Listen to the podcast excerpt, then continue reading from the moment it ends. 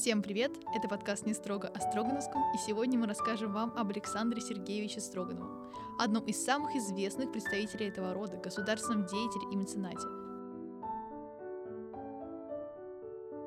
Родился Александр Сергеевич 3 января 1733 года.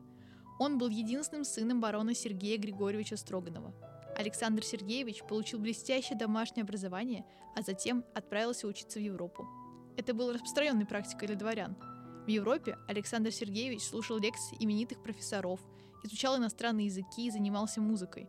Более того, он занимался физикой, химией и изучал металлургию. Словом, был настоящим полиматом, человеком, разбирающимся во многих областях науки. В Европе Александр Сергеевич изучает местные достопримечательности, активно интересуется искусством. Именно в это время он покупает различные произведения искусства, которые и станут основой будущей коллекции – в Петербург Александр Сергеевич вернулся после смерти отца, поступил на придворную службу, а также женился на дочери вице-канцлера Анне Воронцовой. Вместе пара вела светский образ жизни, их принимали при дворе.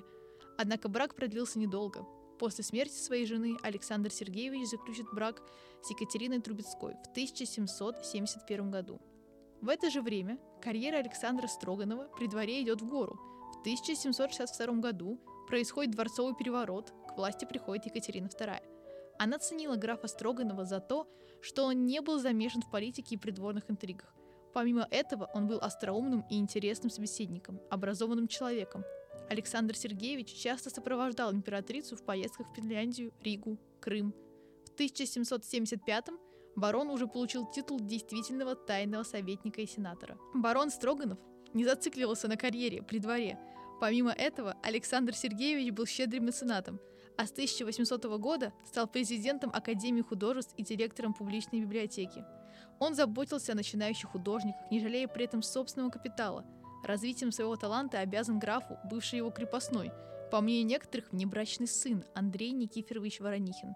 В своем дворце на Невском проспекте Строганов собрал одну из самых больших коллекций того времени – живописи, графики, свыше 60 тысяч монет и медалей, минералогическую коллекцию, обширную библиотеку – Часть картины галереи составляли полотна итальянских мастеров. Смерть Александра Строганова была внезапной. В день освящения построенного Казанского собора 15 сентября 1811 года Строганов простудился и 27 октября умер на 78 году жизни. Отпели его в этом же соборе и похоронили на Лазаревском кладбище Александра Невской лавры в Петербурге, куда его тело сопровождала царская семья. В этом году Александру Сергеевичу Строганову исполняется 290 лет, а значит, это еще один повод посетить его дворец на Невском. На этом все, дорогие слушатели. Подписывайтесь на нашу группу ВКонтакте и ищите нас на различных подкаст-площадках. До скорых встреч!